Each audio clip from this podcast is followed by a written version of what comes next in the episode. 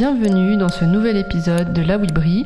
Aux côtés de Julie de Pop Culture Inclusive, nous continuons de décortiquer l'œuvre de Tatsuki Fujimoto. Donc si vous n'avez pas lu ses œuvres et que vous voulez les découvrir, je vous conseille d'abord d'aller les lire et de nous écouter ensuite. Par ailleurs, ce sont des œuvres un peu crues et difficiles qui traitent d'inceste, de viol, de violence en tout genre et je vous conseille donc d'être dans de bonnes conditions pour écouter cette série d'épisodes consacrés à Tatsuki Fujimoto.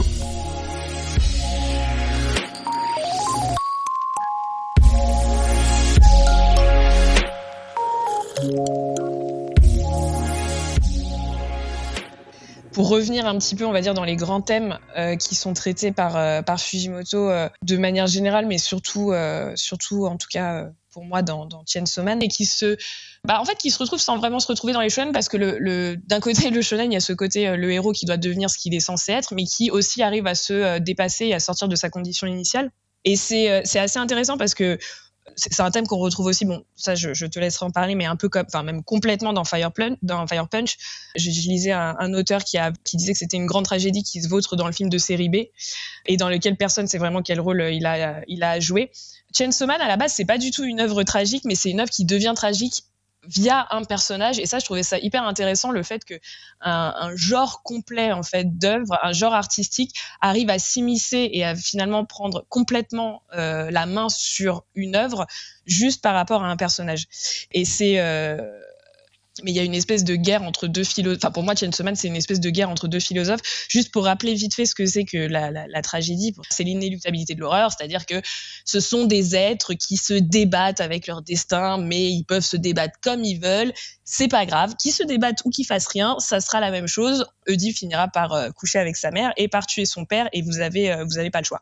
Juste pour faire un tout petit aparté euh, via Aristote Normalement, la tragédie, et c'est pour ça que c'est intéressant dans Chainsaw Man, ça a une vocation didactique. Euh, C'est-à-dire qu'à l'époque de nos amis grecs et romains, c'était le moment où on avait vraiment, on purgeait les passions. Euh, en voyant des choses un petit peu horribles, etc. Il y avait ce, phénomène que c'est la catharsis, euh, c'est-à-dire que encore une fois, le, le, les passions excessives du spectateur étaient purgées en voyant des scènes absolument abominables, en face de lui. Ce qui est, alors je vais reparler des, des deux loulous Schopenhauer et Nietzsche après. Mais en gros, dans Chainsaw Man, il y a un personnage en particulier qui amène ça, c'est euh, c'est Aki, euh, Ayakawa Aki, qui est euh, un peu l'échec inéluctable de la vengeance. Ce qui est assez intéressant parce que on, si on reprend notre ami Naruto, que j'ai beaucoup cité avant, Aki, c'est vraiment Sasuke à la base. Enfin, c'est vraiment l'archétype Sasuke. On sait que Sasuke, donc son grand truc, c'est la vengeance. D'ailleurs, euh, ce qui est assez marrant, c'est qu'il y a un de, euh, ses, ses collègues en fait qui fait remarquer quand même à Aki qu'il est extrêmement faible et que du coup, euh, en fait, euh, ton but c'est la vengeance, mais ça n'a absolument aucun sens. Donc l'œuvre dit dès le début que ce, ce but-là n'a aucun sens. Et en plus, on a Denji à un moment qui dit une phrase qui est hyper, enfin qui peut paraître hyper enfin pas forcément trivial, mais un peu foutage de gueule parce que c'est le moment où où il explique à Kishibe qu'en gros il est tout, enfin Power et lui expliquent qu'ils sont tous sauf des héros de shonen, et il lui dit revenge is such a gloomy idea. Donc dès le début, l'œuvre en fait dit euh, ça va pas le faire, Coco. tu veux partir là-dedans, mais en fait on, s'en fout. Donc au début, euh, bah, acquis comme tout euh, deux téragonistes euh, qui, qui, se respectent, il a énormément d'animosité contre Denji, contre les démons, contre Power, etc. Et puis finalement, eh ben, c'est la famille, c'est le thème de la famille choisie. Il va finir par euh, représenter un petit peu le grand frère pour, euh, pour Denji et Power. Il y a une relation un peu ambiguë qui se fait avec Angel en particulier.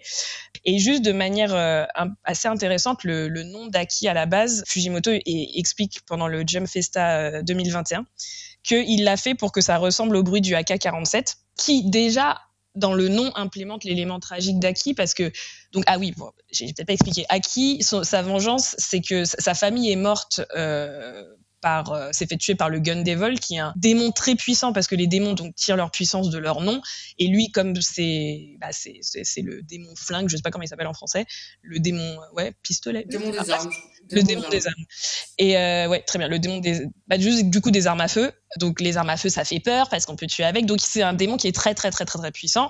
Et du coup je crois qu'il a je sais plus combien de millions de personnes il a réussi à tuer en quelques secondes dont la famille d'Aki donc évidemment Aki veut se venger, sauf que ce qui est assez marrant, c'est que dans, le, livre le dit, T'as beaucoup de gens qui viennent, euh, qui deviennent des tueurs de démons, des chasseurs de démons, chasseurs et chasseuses de démons pour se venger du Gun Devil, mais en fait, euh, soit ils lâchent très très vite ce, cette espèce de rêve inaccessible parce qu'en effet ça n'arrivera jamais, soit ils se font tuer.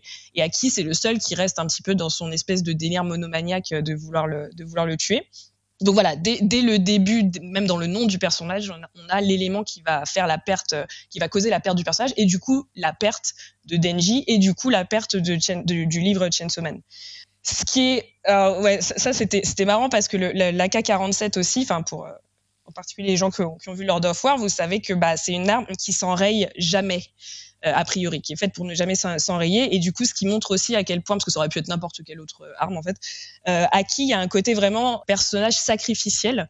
Ce qui est assez marrant parce que Denji ne peut pas être le personnage sacrificiel du shonen parce que Denji est l'anti personnage du l'anti-héros entre guillemets. Donc la partie sacrificielle qui est une trope extrêmement pénible du manga, elle est du coup mise du côté de d'Aki. Et du coup, il est capable en fait d'avoir les, les, les, les mécanismes les plus auto autodestructeurs tout simplement pour, pour assouvir sa vengeance, sauf qu'on va voir qu'au final, ça va pas vraiment lui réussir. Et encore une fois, c'est juste le fait de replacer le, manga dans la réalité. Et en fait, pour dire que qui en fait devient le personnage tragique, c'est qu'à la base, donc il a, il, trouve sa famille choisie. Il y a des très très très très beaux panels d'ailleurs de Power, euh, Denji et, Aki qui font un petit peu penser d'ailleurs à, à Look Back. Enfin, des, des, scènes de vie en fait tout simplement qui sont euh, qui sont ouais j'adore ça moi. Ouais elles sont très très belles. Elles sont très très très très belles. Et c'est pour ça que je pense qu'on a tous été en état enfin tous et toutes enfin beaucoup en tout cas étaient en état de sidération. Donc énorme spoiler là pour les gens qui, qui n'ont pas lu. Quand Aki meurt parce que c'est tellement mis en place d'un côté c'est ça l'aspect tragique c'est que en fait, ouais, je, je reviens pardon là-dessus. L'aspect tragique est mis dans le personnage d'Aki parce que donc, comme je vous dis, il y a son nom, etc., etc. Mais à un moment, le démon qu'il a, qui est le démon Kitsune, euh, ne veut plus bosser avec lui et du coup, il doit trouver un autre démon. Et euh, cet autre démon, c'est le démon du futur. Et le démon du futur, euh, déjà, bon, c'est une personnification de la tragédie ou du Deus ex machina, parce qu'en général, celui qui sait le futur, euh, c'est que du coup, il y a un caractère inéluctable dans le futur, et comment est-ce qu'on va s'en sortir? Et en fait, le démon du futur lui dit, en général, le démon du futur, vu que c'est un démon très fort, il demande des sacrifices assez forts pour bien vouloir euh, aider euh, la personne, mais là, il demande juste d'être dans son œil. D'ailleurs, c'est le même œil que Himeno perd, si je me rappelle bien. Et lui dit, je veux juste être là, en gros, quand tu vas crever, parce que tu vas mourir de la pire manière qu'il soit. Et bah là, voilà, on a l'élément tragique. Sauf que ce qui est terrible en fait dans l'élément tragique d'Aki, c'est que c'est pire que tout ce qu'on aurait pu imaginer. Et du coup, ça pose un peu la question avec Aristote de euh, à, quel niveau d'horreur la catharsis fonctionne. C'est-à-dire que, enfin, moi, j'étais pas du tout en état de catharsis quand Aki meurt parce que ça atteint un tel degré d'horreur que même finalement, enfin, moi, je trouve le, le, le lecteur n'est plus du tout en, capacité de d'avoir un effet catharsis. Et donc là, donc il accepte évidemment puisqu'il est dans une logique sacrificielle et puis il s'en fout, alors qu'il aurait pu demander hein, au, futur Devil, ça veut dire quoi? Enfin, c'est quoi la, pire mort? Peut-être qu'il aurait pas dit, peut-être, on n'en sait rien. D'ailleurs, c'est très intéressant cette partie-là parce que c'est vraiment une partie sur l'ignorance et le, danger de rester de manière lucide dans, dans l'ignorance. Et en fait, à partir de là, on a toute la machine tragique qui va se mettre en route. C'est-à-dire qu'il va perdre Imeno. Pareil, encore une fois, une grande pudeur de Fujimoto dans les sentiments tout le moment où Aki euh, pleure entre guillemets Imeno c'est hyper beau pareil c'est pas le sacrificiel je pense énormément à Deku parce que c'est un personnage qui me, voilà. Et, et voilà hurler enfin et, et du coup il y a une forme de pudeur c'est pas du tout japonais en plus. Enfin c'est marrant. Bref. Euh, il y, a, une forme de pudeur dans la manière dont Aki qui est dévasté par euh, euh, le, remarque. Et puis t'as les deux débiles là qui sont là qui font attention à lui mais en même temps qui lui mangent sa pomme. Enfin bon bref. Et c'est des panels qui sont aussi hyper beaux. Et on voit à quel point. D'abord, d'ailleurs, je pense que Aki n'a pas compris les sentiments qu'Imeno euh, avait envers lui, donc peut-être qu'il s'en rend compte un petit peu trop tard. Euh, il y a toute la partie aussi où il tue le, le démon d'Imeno qui est le Ghost Devil, je crois, et où elle lui donne la cigarette. C'est ouais. hyper beau aussi comme panel, qui est d'ailleurs une référence euh, direct à FL Ciel, si je me rappelle bien.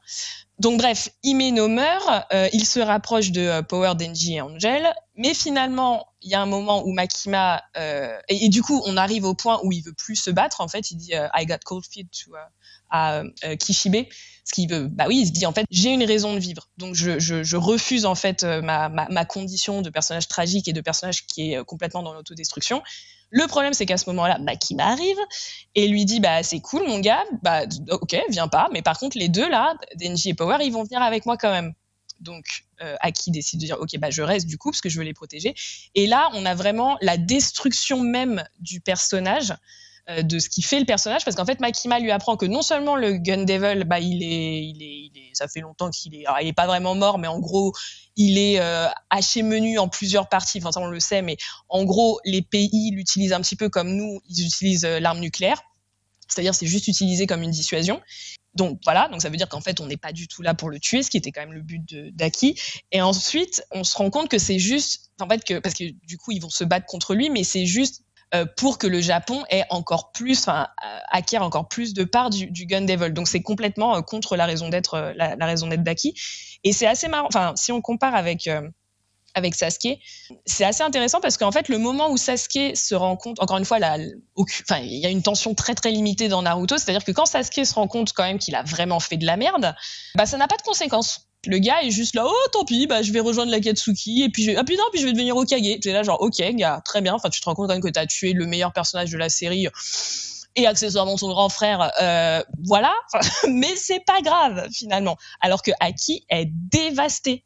C'est enfin, c'est-à-dire ce qui est normal. C'est-à-dire que dans la vraie vie, euh, quand ton ta baseline, on va dire personnelle identitaire est touchée, en général, euh, c'est des gens qui s'effondrent vraiment émotionnellement, physiquement, etc. Donc ça, c'est encore une fois le manga shonen là qui est ramené dans quelque chose de beaucoup plus réel. D'ailleurs, on le voit sur les panels où tu as Aki qui est sur un banc et qui, est complètement affalé sur le banc et, et voilà, enfin, c'est normal d'être dévasté. Et c'est à ce moment-là justement quand il n'a, comme il n'a plus de sa raison d'être entre guillemets est terminée, et ben c'est là qu'en fait euh, on a la véritable fin tragique parce que en gros le désespoir que sa nouvelle réalité lui inflige plus la peur de perdre sa famille, euh, bah finalement, ça le réduit à un, état de, peur quasi enfantine, et ce qui fait qu'il va aller vers Makima, qui est la figure maternelle par excellence. Et du coup, en, repassant dans cet état de bah, enfantin, euh, c'est là qu'il perd en fait, parce que c'est là que Makima, Makima ne prend le contrôle que des êtres qui euh, se pensent inférieurs à elle, et bah, c'est le moment où, euh, où il est euh, bah, le, plus, le plus faible, un peu comme euh, Hereditary d'ailleurs. Euh, c'est le moment où il est le plus faible qu'elle peut, qu'elle peut prendre le contrôle et que du coup elle le transforme en gunfind et qu'elle l'envoie tuer tuer notre ami euh, Denji et que du coup bah, Denji, euh, Denji le, tue. Je sais pas si tu as des, parce que je parle beaucoup, si trucs à dire là-dessus. Bah, y a, après moi sur le tragique, j'avoue que j'ai pas trop développé, mais c'est vrai que ça me fait penser, enfin ce que tu dis, j'ai pas mal de choses sur euh, lesquelles rebondir qui me font penser à, à Fire Punch en fait, euh, sur la catharsis. Le mot catharsis est utilisé clairement à plusieurs reprises dans Fire Punch, mais comme un ressort comique et encore toujours dans cette façon de euh, interroger en fait euh, le médium qu'il utilise, euh, le style qu'il utilise et, et la fiction et le réel en fait.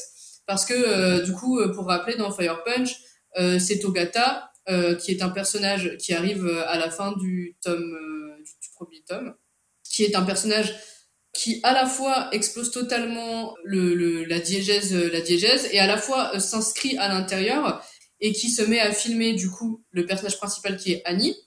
Et en fait, Togata est un peu le, le, la, Makima de, Fire Punch parce que euh, il a un savoir supérieur euh, supérieur aux autres euh, du fait de son âge. C'est lui qui fait le lien entre nous en fait à notre époque et l'époque post-apocalyptique qu'on est en train de regarder.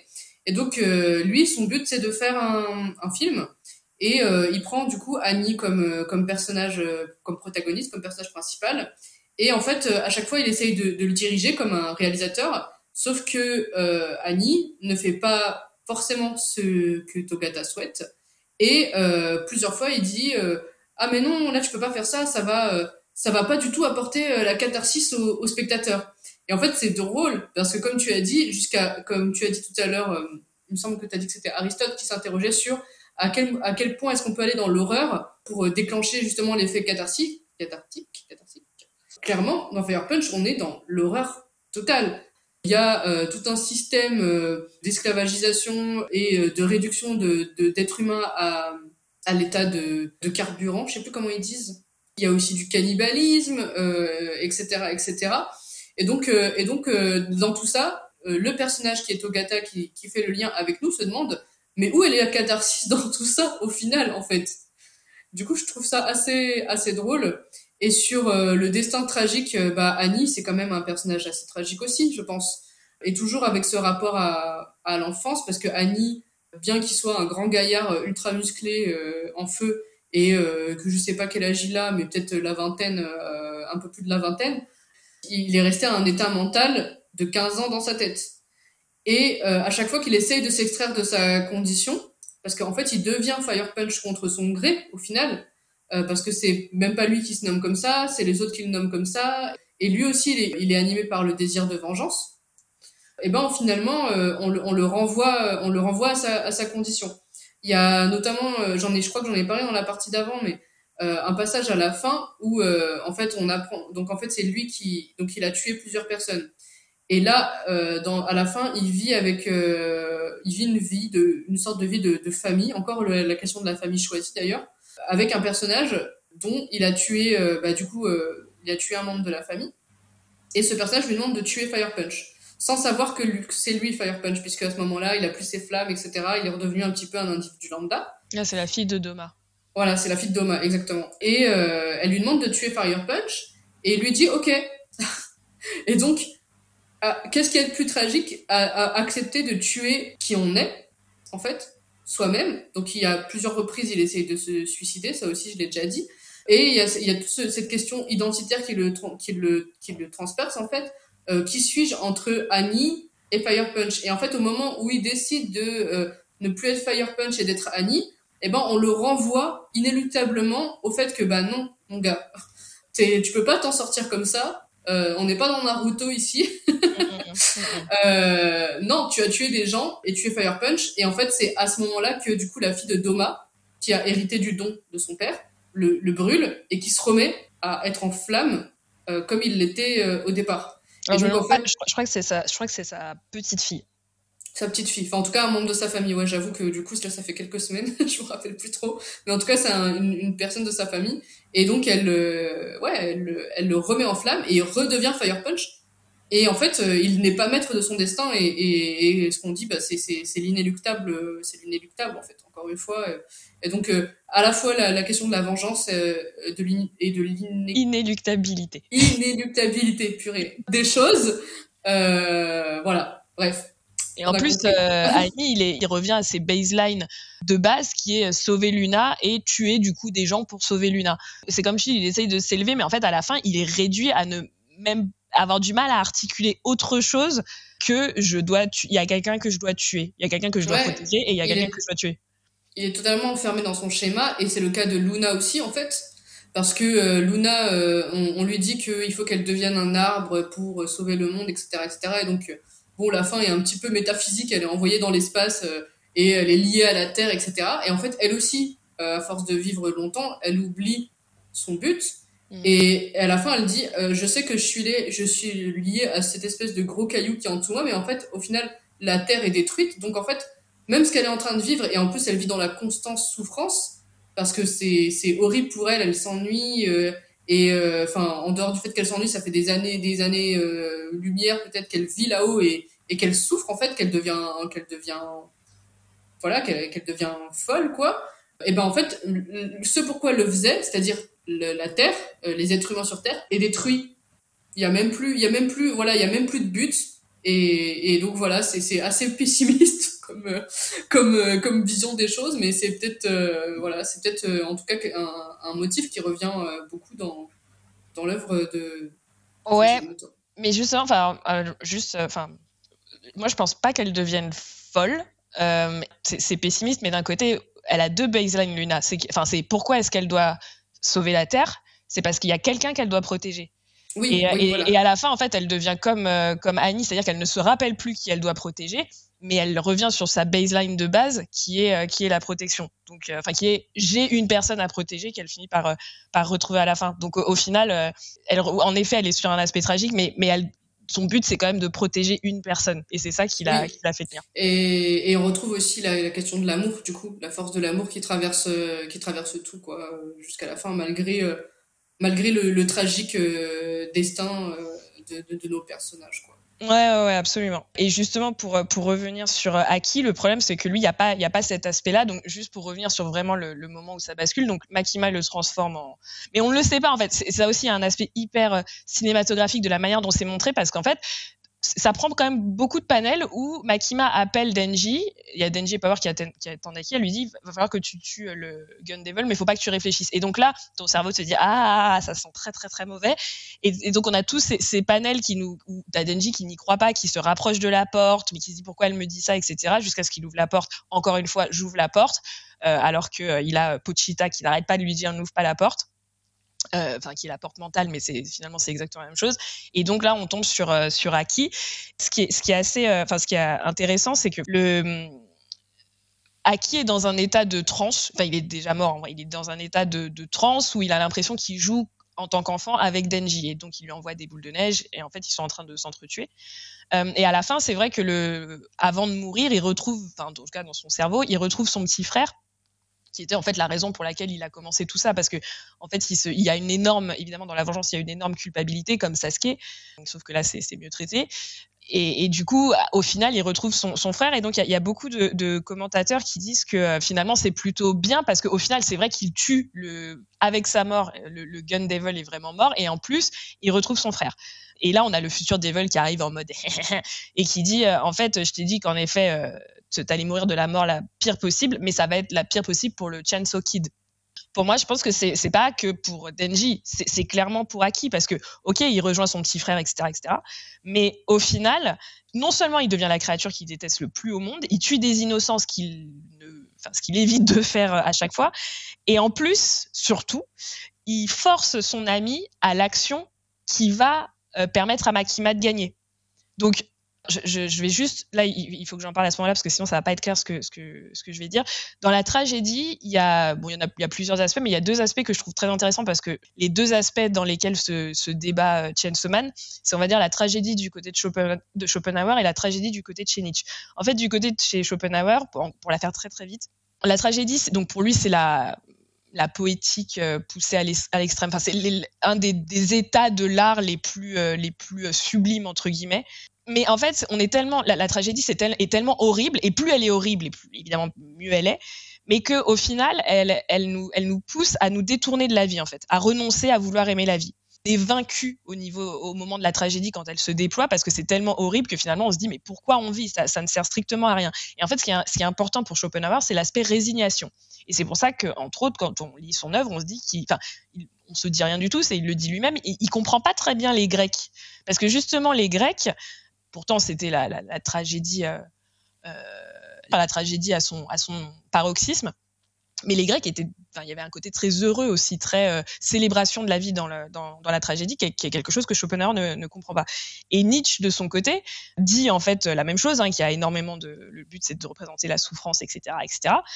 Mais le but de la tragédie, c'est justement de choisir la vie. C'est de ne pas être dans la résignation, c'est de dire, voilà, bah, une fois qu'en gros tout a été révélé, le but, c'est vraiment de, choisir la vie. Et juste, je cite deux phrases euh, qu'il dit quand, euh, il euh, parle d'Hamlet.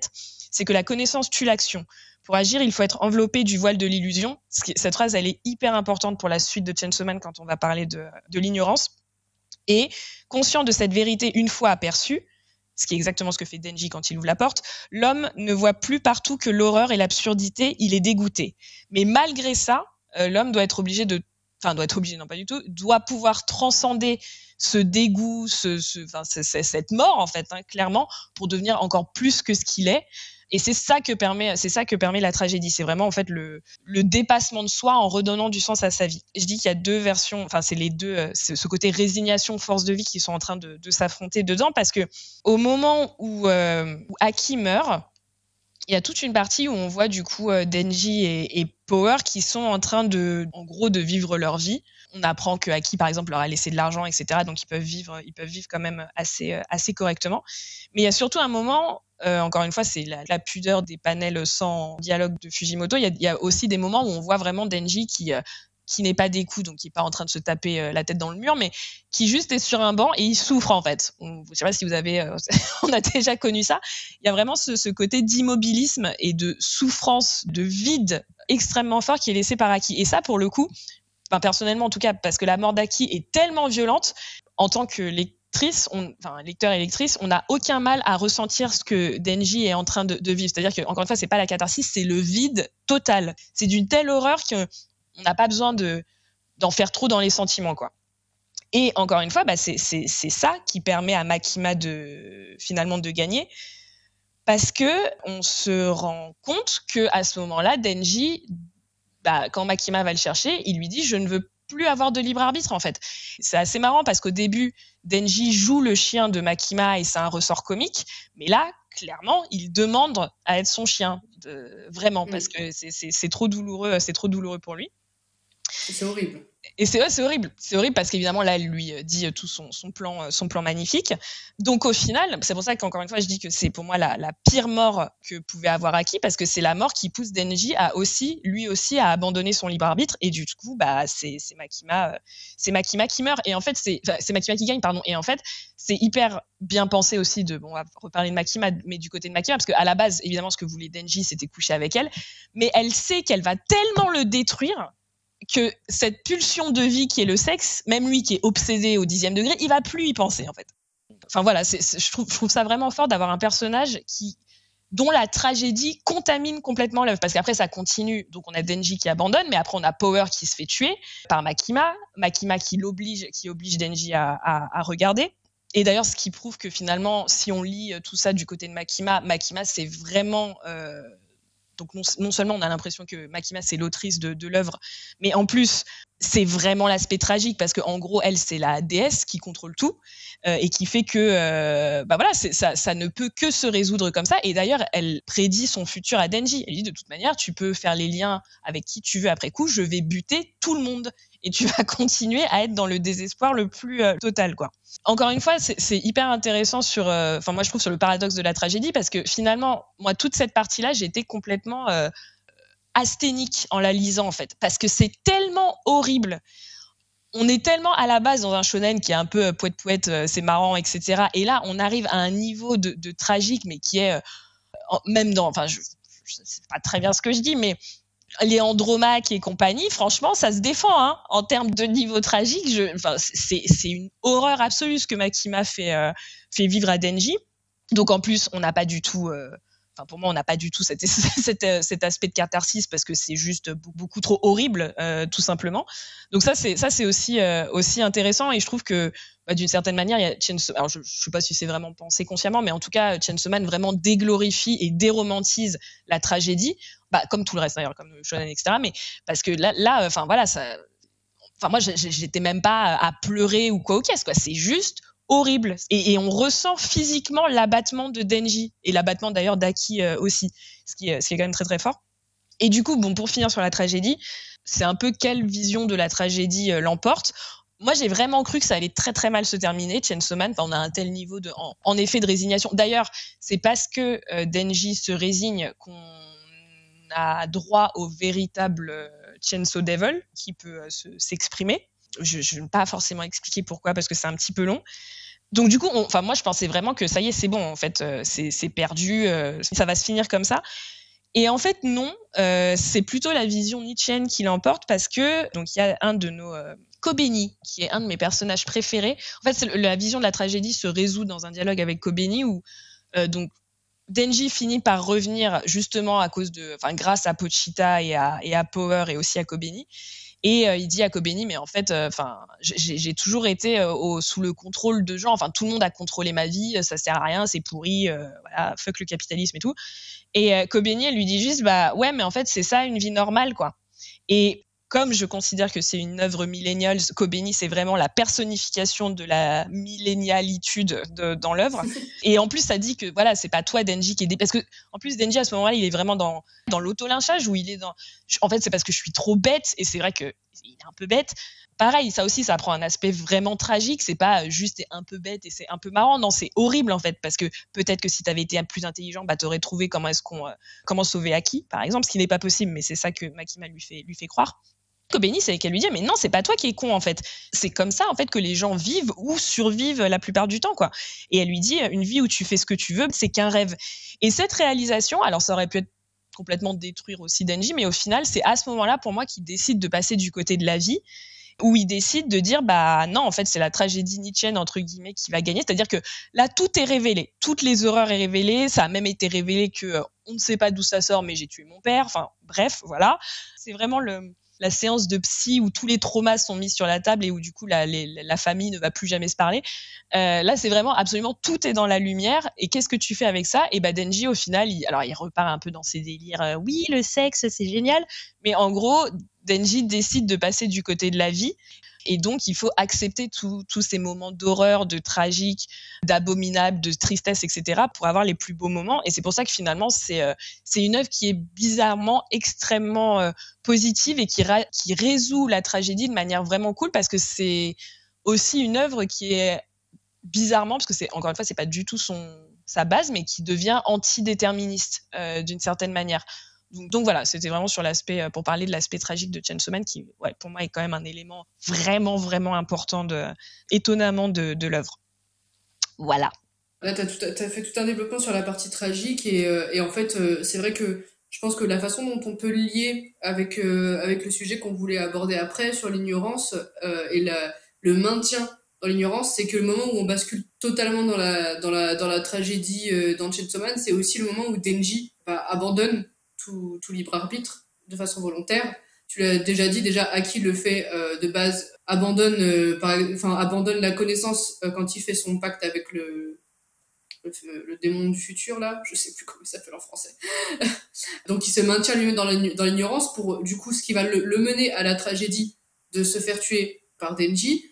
Et à partir du moment où cette tragédie s'accomplit, Denji lui-même décide de devenir un chien, ce qui est extrêmement violent même je trouve dans dans le terme, en fait, en lui-même, l'acception du terme euh, je, je, je, veux devenir ton chien, c'est vraiment, c'est vraiment un truc.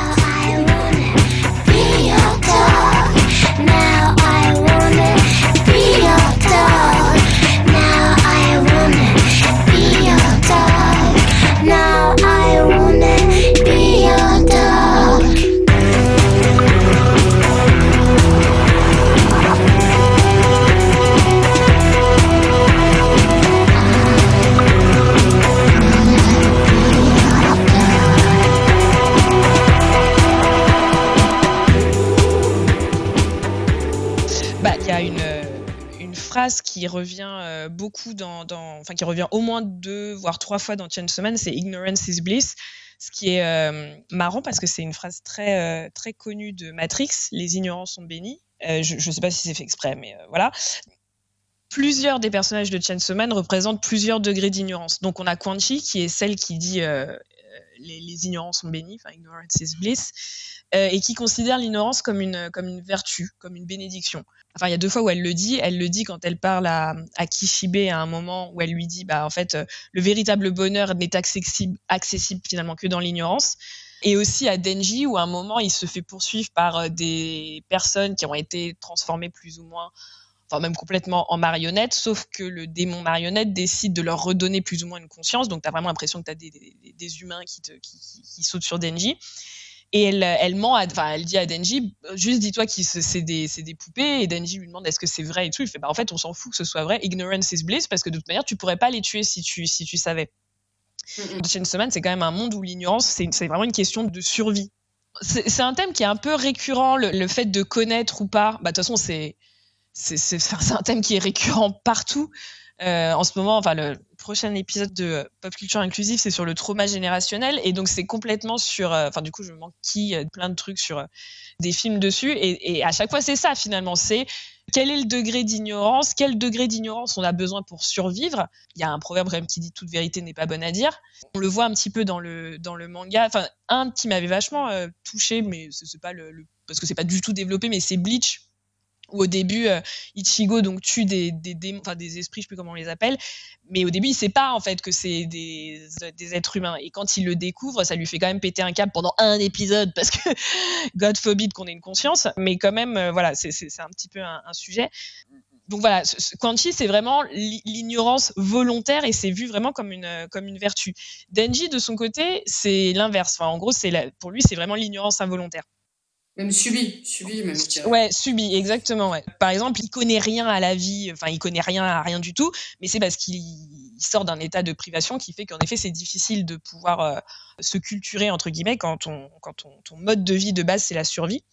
D'ailleurs, Pochita lui demande aussi de rester ignorant quand euh, il lui dit de ne pas regarder derrière, derrière la porte, parce que finalement, Pochita sait que la connaissance, donc l'inverse de l'ignorance, la connaissance pourrait engendrer l'effondrement du rêve de Denji. Et si le rêve de Denji s'effondre, comme on l'a vu dans plein de mangas, le manga s'effondre. Et là, en l'occurrence, euh, le contrat entre Pochita, enfin, c'est pas vraiment un contrat, moi, on a déjà parlé, le faux contrat entre euh, Pochita et Denji s'effondre. Et par extension, le, le manga s'effondre, s'effondre aussi.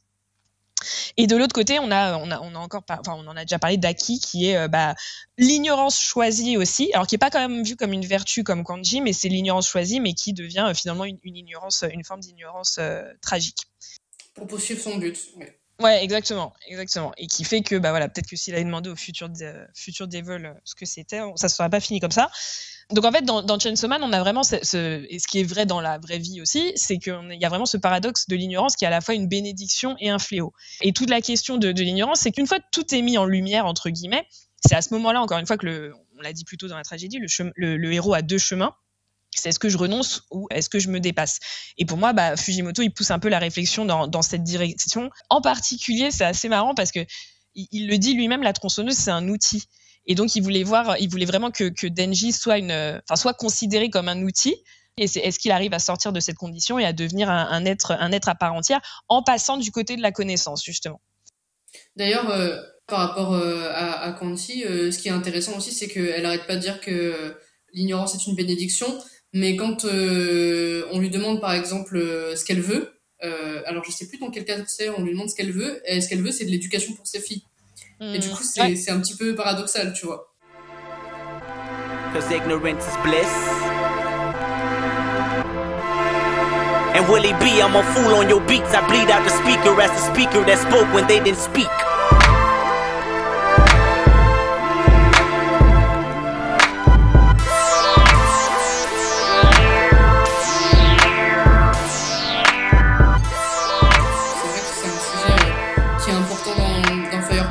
Donc il y a plusieurs personnages euh, qui, qui représentent euh, l'ignorance, euh, donc comme dans Chainsaw Man. Donc il y a Annie, du coup le personnage principal, qui lui est pareil a l'air bête, mais parce que tout simplement bah, il ne sait rien de la vie, un peu comme un peu comme Denji, parce que voilà tout ce qu'il a fait dans sa vie c'est survivre. Et il y a un autre personnage qui est encore plus puissant, je pense selon moi, c'est le personnage de Sun, euh, et du coup, c'est un peu paradoxal parce que Sun, c'est le soleil et du coup, c'est la lumière. Donc la lumière de la connaissance, etc. Et euh, au fond, c'est le personnage, euh, un des personnages qui, euh, qui est le plus ignorant parce que euh, c'est aussi... Enfin, c'est vraiment subtil parce que c'est un des personnages qui est le, qui est le plus bête et ignorant parce qu'il il agit de manière totalement naïve et au point que sa, sa capacité de survie est moindre parce qu'il y a des moments où il agit d'une façon parce qu'il sait pas ce qu'il fait et euh, il, manque d'être euh, ouais d'être violé, d'être tué, etc. Il va s'enticher d'un être aussi ignorant que lui parce que euh, il va le considérer comme euh, comme meilleur parce que c'est lui qui l'a sauvé. Il va s'enticher d'Annie au point de de, de l'ériger comme un dieu et il va s'accrocher à ça jusqu'au bout. Mais ce qui est intéressant, c'est qu'à la fin, même si lui, il se crée sa fiction et c'est aussi ce qui lui permet de survivre, parce que euh, quand il devient euh, quand il devient combustible, c'est en parlant d'Annie et des, et des bienfaits d'Annie et de comment est-ce que Annie est super et que c'est un dieu et qui va venir le sauver et en, en créant cette fiction qui va survivre et qui paradoxalement va aider euh, à survivre aussi les autres personnes autour de lui qui s'étaient complètement résignées. Et en plus, le, le, manga va lui donner raison puisque Annie va venir les délivrer. Et à partir du moment où Annie vient les délivrer, il y a un vrai culte qui se, qui se monte, un culte à proprement parler, autour de, de Fire Punch euh, et autour d'Annie, qui vont, bah, d'ailleurs, qui vont appeler l'anisme. Et euh, il, va il va en devenir le prêcheur principal. Et, euh, et tout ça pour dire que à la fin, quand même, c'est lui qui un petit peu dévoile la, la, la supercherie de, de BM, BM Dog, c'est ça? Parce que euh, il dit en gros euh, il y a les autres personnages qui lui rappellent que tout ce qu'il dit, tout l'anisme et tout ça, c'est lui qui l'a inventé, que ça n'existe pas et que c'est fait pour un peu contrôler les masses de gens qui sont là. Et lui, il dit non, moi, c'est la des réalités que j'ai décidé de croire, c'est la connaissance que j'ai, que j'ai finalement que j'ai construit moi, et c'est ça que je, c'est en ça que je crois. Et vous, vous avez créé une ville à partir d'un, d'un, nanar, et en fait, c'est vous les menteurs, c'est vous c'est vous les, c'est vous les pêcheurs, quoi. Et au fond, c'est aussi lui qui va ramener Annie à sa condition, euh, à sa condition de, de Firepunch parce qu'il va se battre contre lui, etc.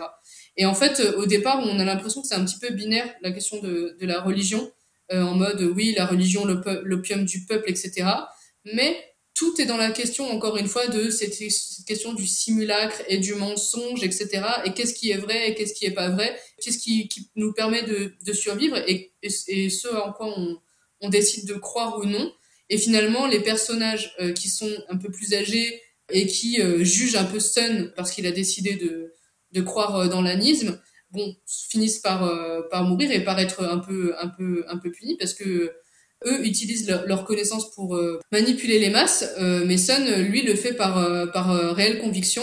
Et en fait, enfin voilà, c'est encore cette question de qu'est-ce qui est vrai, qu'est-ce qui est pas vrai, etc. Non mais Sun, c'est vraiment l'agent du, c'est sur TikTok, t'as plein de vidéos manifestation, c'est vraiment ça, c'est manifest your life. Enfin, c'est vraiment le fanatisme en fait, Sun. Enfin, c'est assez marrant parce que en, t'écoutant, je me disais, ça me faisait penser à quand Denji disait, on va faire une bataille de rêves, et si je gagne, ça veut dire que c'est moi qui ai le, c'est moi qui ai la vérité, mon rêve est le réel. Et finalement, Sun, c'est ça. C'est, en plus, Sun devient très, très, c'est il a un pouvoir euh, très fort qui devient très, très, très, très, très, très fort.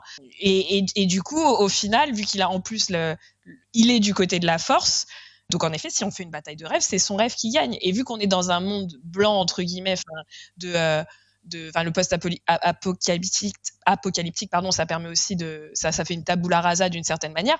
Quelle est la vérité euh, Quelle est la bonne Quelle est la vraie euh, vérité en fait?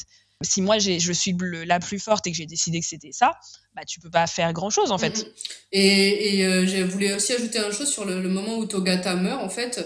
Parce que Togata, c'est, comme j'ai dit, c'est un peu notre incursion, l'incursion du réel de notre monde dans le monde post-apo bah, c'est là où euh, Annie euh, perd un peu un peu pied en fait euh, avec avec la réalité et où il va en fait partir vivre dans une dans un simulacre de famille avec la petite fille de l'homme qui l'a tué etc et va finalement finir par vivre sur les préceptes de Doma aussi puisqu'en fait bah, Doma, euh, lui, malgré, malgré tout, essayait de, de, transmettre euh, justement ce qu'il considérait comme des préceptes pour ne pas tomber plus bas que l'humanité à euh, aux personnes, aux personnes que qu'il a sauvées en fait et qui vont finir par vivre avec Annie.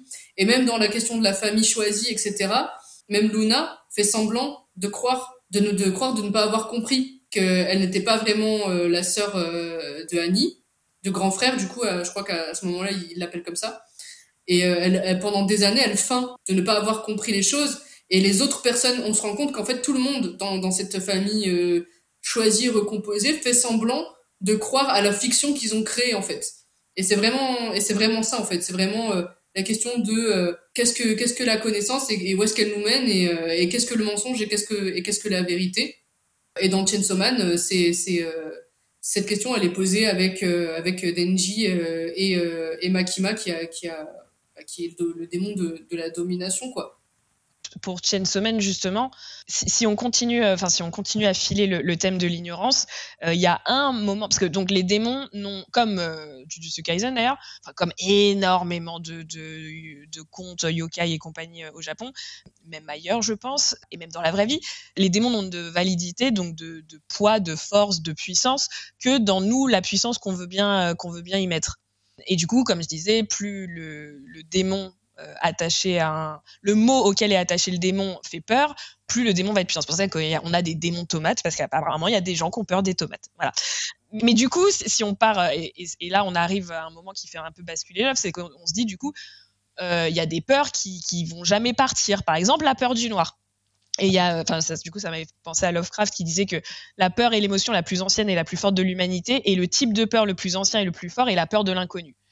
Et c'est à ce moment-là, en fait, je trouve que l'œuvre part dans une réflexion encore plus intéressante euh, sur l'ignorance, parce que si la peur la plus forte est la peur de l'inconnu, quel type de démon ça va donner au final? Et c'est là qu'arrive le. Peut-être le, démon des ténèbres, il s'appelle en, en, français, je sais pas. Mais du coup, bref, ce qui est aussi intéressant avec les, je, fais cette euh, petite aparté, ce qui est aussi intéressant avec les démons, c'est que le fait que Makima contrôle, euh, peut, contrôler par exemple plusieurs démons, ça veut dire que les humains sont aussi capables de contrôler, euh, de contrôler leur peur, et c'est pour ça que les, humains sont capables de battre aussi les démons. Mais bref, donc le démon, le démon des ténèbres débarque, donc qui a priori il a une peur primale, une des peurs les plus fortes de, qui ne, qui ne peut pas être tué. Donc déjà la manière dont il arrive il y a un basculement euh, un peu comme euh, c'est pas exactement c'est encore pire que, Berserk mais c'est un petit peu comme avec les God Ends c'est-à-dire qu'il y a une euh, il y a un vrai changement dans la manière dont même le, style de, Fujimoto se fait au moment où ce démon-là arrive. il fait référence à plein de, de, aux inconscients collectifs de la pop culture japonaise entre guillemets, donc évidemment Berserk, Evangelion. Moi, ça m'a fait penser aussi à, un peu à Bleach, les moments où il y a plein de portes là où, où Ichigo est en train de, se battre contre son, double. C'est en fait t'as le, Enfin, c'est pas le démon de l'enfer, on sait pas ce que c'est, mais bref, t'as une main qui débarque et qui, sort des panels, d'ailleurs, ça aussi c'est hyper bien fait, euh, et qui amène tout le monde en enfer, mais qui n'est pas le Darkness Devil pour le coup. Cette partie-là, ça rappelle aussi le, ça rappelle aussi les œuvres de Buñuel, ce qui est une, référence plutôt très cool. Donc, quand le démon des enfers arrive, il y a vraiment une tension immense qui s'installe parce que tous les films de Devil ou alors les Devils sont en PLS total. Et d'ailleurs, il y en a une qui demande à, à Quan Chi de, permission de mourir. Et donc le démon arrive, donc il, rappelle les quatre singes de, la sagesse, il a, il a quatre têtes qui rappellent les, singes de la sagesse, ce qui, est en plus assez paradoxal, enfin moi en tout cas j'ai toujours trouvé ça paradoxal la compréhension des singes de la sagesse parce que Enfin, pour moi, c'est un peu une représentation de l'ignorance choisie quand même. Hein. Tu ne feras pas de mauvaises actions, tu ne regarderas pas de mauvaises choses, tu ne diras pas de mauvaises choses et tu n'écouteras pas de mauvaises choses, mais euh, consciemment. Donc, au moment où il arrive, ça parle de plein de, enfin, ça, rassemble esthétiquement des, éléments qui font vraiment partie de l'inconnu, encore une fois, donc de cette peur primale de l'inconnu. On a euh, l'espace, puisqu'on a les, cosmonautes qui sont euh, tranchés en deux, euh, qui sont en position de prière. On a toutes les portes qu'on retrouve au moment où ils arrivent en enfer, la main qui dépasse les cadres, etc., etc., etc. Et donc, encore une fois, le fait que Makima quand même arrive, alors elle le bat pas, mais elle arrive quand même à lui tenir tête, peut nous faire penser qu'on arrive, on peut quand même la, la, contrôler. Donc, à ce moment-là, ce que Chen Somen nous dit quand même, c'est que la peur des ténèbres, qui est une peur primale, c'est directement lié à la notion d'ignorance. Parce que, évidemment, les ténèbres, c'est ce qu'on ne voit pas. Et de manière métaphorique, ça veut dire, encore une fois, que ce qu'on ne connaît pas, c'est ça, c'est ça qui nous fait peur. Et d'ailleurs, euh, je vais reparler du contrôle un tout petit peu après, parce que ça va avec euh, la peur de l'inconnu. Santa Claus, donc qui est le qui a, qui un autre démon du contrôle comme Makima, qui est le démon des marionnettes. Elle devient d'ailleurs plus forte, c'est un démon du contrôle, elle devient plus forte au moment où elle ingère euh, un peu de, des ténèbres, le, le, démon des ténèbres lui donne un petit peu de force. Et cette partie-là, elle renforce vraiment le lien qu'il y a entre euh, l'ignorance, la peur et le contrôle. Le démon du contrôle devient plus fort au moment où il ingurgite des ténèbres, les ténèbres qui représentent l'ignorance. Donc, ce qui veut dire finalement qu'on contrôle bien plus facilement les gens quand on les garde dans l'ignorance pour finir là-dessus, le combat qui est entre Denji et Makima, tout à l'heure je parlais du fait de se mettre en feu et tout, c'était pas très subtil, mais en fait ce qui est dit derrière, c'est vraiment très intéressant, parce qu'on se rend compte qu'en fait que si on, a des personnes qui du coup contrôlent les gens en exploitant les ténèbres et la peur qui en découle, c'est-à-dire l'ignorance et la peur qui en découle, bah, du coup, c'est quoi la solution? C'est d'enlever les ténèbres. Et c'est pour ça que Denji arrive à tuer Santa Claus au moment où il se fout en feu. Et c'est très drôle. Je, je sais pas si c'est une référence à ça, mais ça fait vraiment Magical Girls, quoi, par le pouvoir de la lune, et hop, l'autre il se fout en feu. C'est vraiment, encore une fois, du gros foutage de gueule, mais la signification derrière, enfin, moi, je la trouve vraiment, vraiment, vraiment intéressante. Alors, ça, pour le coup, c'est pas moi qui le dis, mais du coup, il y a quand même pas mal de personnes qui ont vu vraiment une métaphore politique derrière, parce que, euh, en gros, ce que ça veut dire, c'est que plus tu gardes les gens, encore une fois, dans l'ignorance, plus ça va être facile de les contrôler une des meilleures vidéos que j'ai trouvées dessus disait que la manière dont, Denji se comporte, c'est que les gens ne cesseront jamais d'avoir peur de ce qu'ils comprennent pas. Donc en fait, ce qu'il faut faire, c'est leur donner la lumière pour apprendre la, apprendre la vérité. Et cette personne disait aussi, je vais la citer dans le texte, le fait d'être ignorant et de transformer cette ignorance en peur et ensuite de l'exploiter pour transformer les gens en poupées est une très bonne métaphore politique. Et pour aller encore plus loin là-dedans, le donc Denji euh, arrive à détruire physiquement Santa Claus, mais la personne, le Fiend Demon qui arrive vraiment à, à détruire Santa Claus, c'est Cosmos. Et Cosmos, c'est quoi? C'est la connaissance totale. Et là, pour le coup, on a vraiment, enfin, si on avait des doutes sur ce qu'on est en train de dire, c'est vraiment la validation du fait que c'est la connaissance qui détruit l'ignorance et qui, du coup, détruit les personnes qui sont en capacité de vous contrôler.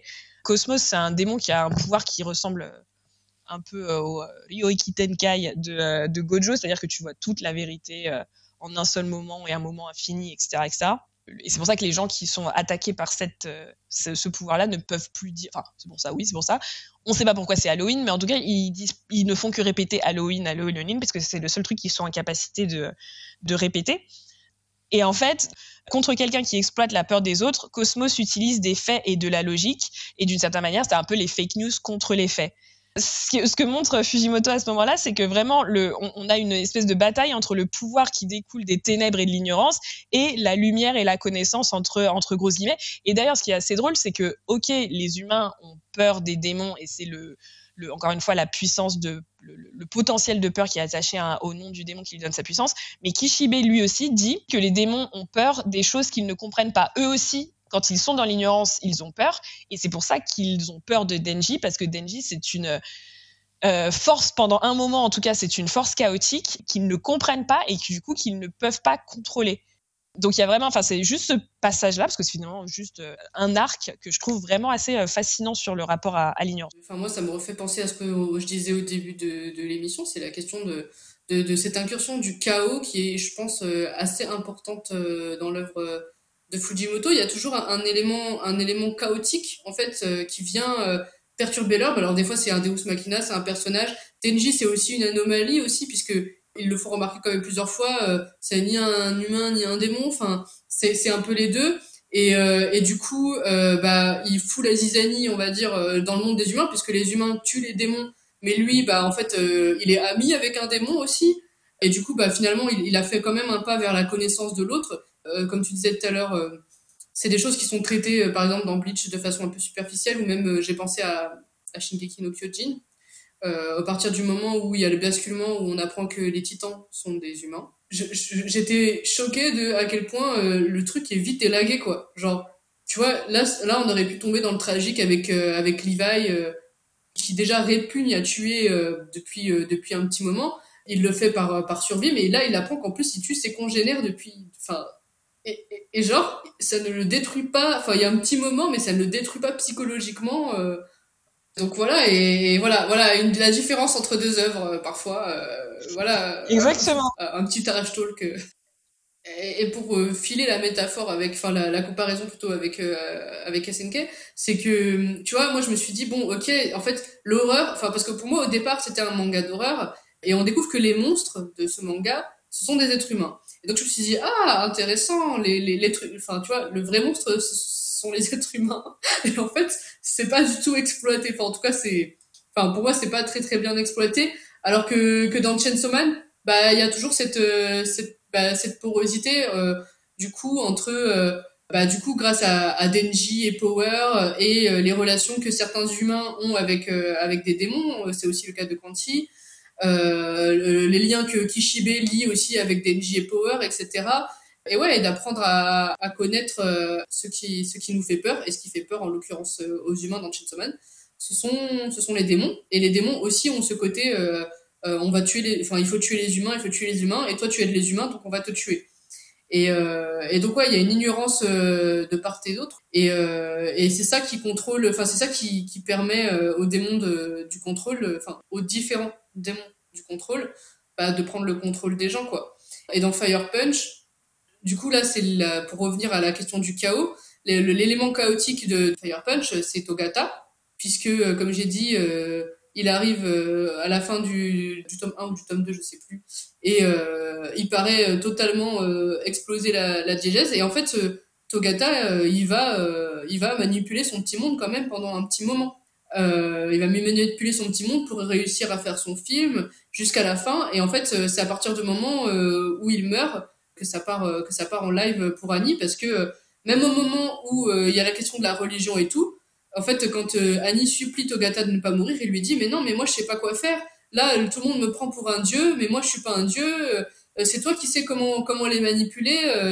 moi je sais pas quoi faire, me laisse pas. Et puis Et puis qu'est-ce que je vais faire? En plus, je leur ai menti, je sais pas, je peux pas les nourrir et et, et, là, il y a plein de questions qui se posent et c'est aussi intéressant ce que tu as dit par rapport au moment où Denji se met en feu. parce que du coup, Annie, Fire Punch est en feu. Sun, qui est, qui est le fanatisme, c'est le soleil. Et euh, celle qui sauve l'humanité, c'est Luna, c'est la lune, tu vois, c'est la lumière de la lune. Donc euh, voilà, je pense qu'il y a des choses. Euh, enfin, Fujimoto arrive aussi bien à mettre des choses très symboliques à l'intérieur de, ses mangas. Et là, je vais faire une, petite, euh, un petit commentaire euh, pour dire que Fujimoto, il est très fort en symbolisme, à la fois dans le symbolisme des noms qu'il donne à ses personnages, des, rapports qu'il les fait entretenir, euh, etc., et, et, la symbolique qu'il leur donne, mais aussi, on t'en a parlé, dans le graphisme, en fait, euh, c'est quelqu'un d'assez incroyable. Tu vois, moi, Chainsaw Man, j'ai moins aimé en termes de graphisme que Fire Punch parce que je trouvais qu'il avait ce côté un peu plus froid dans l'exécution. Euh, après, c'est un ressenti hein, personnel. Euh, peut-être aussi parce que c'est une série et que du coup, forcément, tu mécanises certaines choses et en plus, tu as des assistants, etc. Donc, ça rend la chose un peu moins. Enfin, Fire Punch, c'était une série, mais c'était pas une série aussi euh, d'aussi grande ampleur. Mais euh, les panels euh, dont on, dont on a parlé, celui avec les astronautes, celui avec la main, c'est quand même des choses qui, qui, qui, qui s'ancrent dans la rétine en fait. Et ce qui est beau, c'est que tu sais pas vraiment ce que tu es en train de regarder, tu comprends pas tellement le sens profond. Euh, tu vois, tu peux pas analyser le truc en mode euh, histoire de l'art. Euh, je vais analyser tel, truc. Enfin, peut-être que tu peux le faire. Je sais, me suis, me suis pas penché. Mais ce que je veux dire, c'est que juste en le voyant, même sans avoir les clés de, de, lecture de l'image, tu ressens ce que l'image veut dire en fait. Et ça, je trouve, ça c'est incroyable. Enfin, ça c'est vraiment un truc qui me qui me fascine chez, chez, chez les auteurs, c'est de réussir à, à, ouais, à mettre des choses ensemble et à nous parler, alors qu'en plus on n'a pas forcément, enfin, on a quand même les mêmes références en tant que millénial, etc. Mais il y a peut-être des références euh, qui qu'on saisit pas forcément euh, par rapport aux, différentes cultures occidentales, etc. Mais voilà, et, la question de la main, cette main qui vient emmener les personnages euh, dans l'enfer, ça, fait, ça peut tout simplement aussi être la question de la main de, l'auteur, en fait, qui en plus sort du panel. Et comme on a dit, c'est toujours cette question du personnage, du Deus Machina et du personnage omnipotent, omniscient, qui est euh, du coup Togata et Luna dans Fire Punch. Euh, Togata parce que c'est le réalisateur euh, par excellence, du coup c'est l'auteur. Et Makima, Makima aussi, c'est celle qui a tout, qui a tout, qui a tout manigancé pour qu'on en arrive là où on en arrive. Et voilà, c'était mon petit laïus sur, sur la beauté du symbolisme dans le graphisme chez Fujimoto qui me font penser un petit peu et, bon après c'est peut-être mon biais parce que j'adore Inyo Asano mais Asano aussi, il a des, petits moments comme ça, euh, un peu euh, surréalistes, entre guillemets, euh, où tu as des images qui s'ancrent dans ta rétine et, qui sont des images. alors après, c'est pas dans le même style parce que c'est moins, moins horrifique, mais mais mais ouais, qui s'ancrent qui s'ancre au fond de ta rétine et, qui te marquent et, tu sais pas vraiment pourquoi, à part l'impression qu'elle te donne au moment où tu la vois, quoi.